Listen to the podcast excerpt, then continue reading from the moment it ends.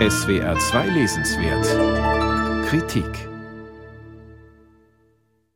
Am 10. Mai 1933 verfolgte Erich Kästner auf dem Opernplatz in Berlin die Bücherverbrennung der Nazis, bei der auch seine Bücher mit der Parole gegen Dekadenz und moralischen Verfall in die Flammen geworfen wurden.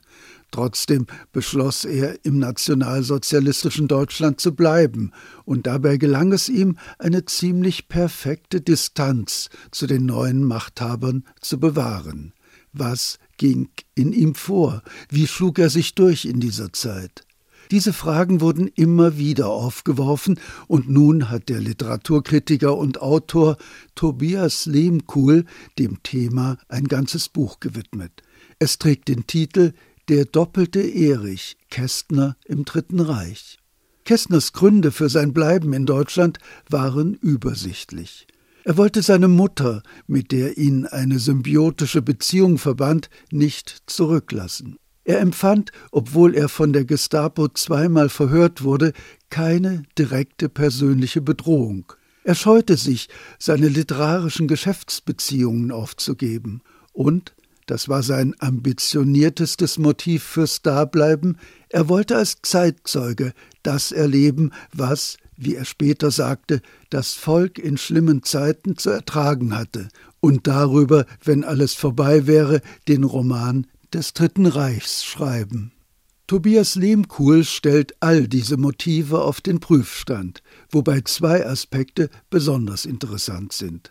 Was die literarischen Geschäfte anging, so wurde Kästner auf dem deutschen Markt mit einem Publikationsverbot belegt. Trotzdem schrieb er weiter, vornehmlich für Theater und Film, doch musste er dabei unsichtbar bleiben und sich durch Pseudonyme und verdeckte Kooperationen behelfen. Das andere große Thema ist die Frage, was wurde aus dem Roman über die Nazizeit, den sich Kästner vorgenommen hatte? Daraus wurde nichts.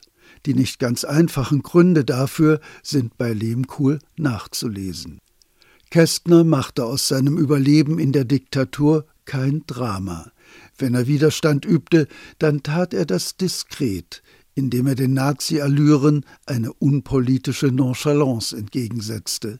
Er hielt Hof in seinem Stammcafé, spielte Tennis und schmuggelte unbotmäßige Pointen in Drehbücher und Theaterstücke hinein und wenn er sich bei seinen Versuchen, die Publikationserlaubnis zurückzugewinnen, zum Opportunismus gezwungen sah, dann überließ er es seinen Anwälten, die peinlichen Unterwerfungsbekenntnisse zu formulieren.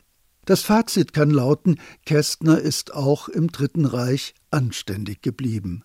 Aber bei einem wie ihm, der in seinem Schreiben und Dichten gerne jedem Pathos die Luft rausließ, war das ein völlig unpathetischer Anstand. So nüchtern, wie er in seinem Gedicht sachliche Romanze über die Liebe schrieb, so pragmatisch und sachlich verhielt er sich auch als Nazigegner. Damit entzog sich Kästner den gängigen Polaritäten von Engagement und Mitläufertum, Exil und innerer Emigration. Das macht es nicht leicht für den Biografen, der diese Geschichte erzählt. Stringenz ist nicht die Stärke von Lehmkuhls oft sprunghafter Darstellung. Viele Fragen werden wortreich umkreist und bleiben doch ohne triftige Antwort. Eine Entschädigung dafür bietet jedoch die Stofffülle, die Lehmkuhl hier aufbietet.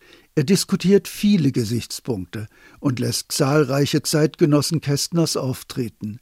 So entsteht insgesamt ein facettenreiches und vielgestaltiges Bild des kulturellen Kontextes, in dem Kästner sich bewegte. Tobias Lehmkuhls biografische Studie Der doppelte Erich Kästner im Dritten Reich ist im Verlag Rowold Berlin erschienen und kostet 24 Euro.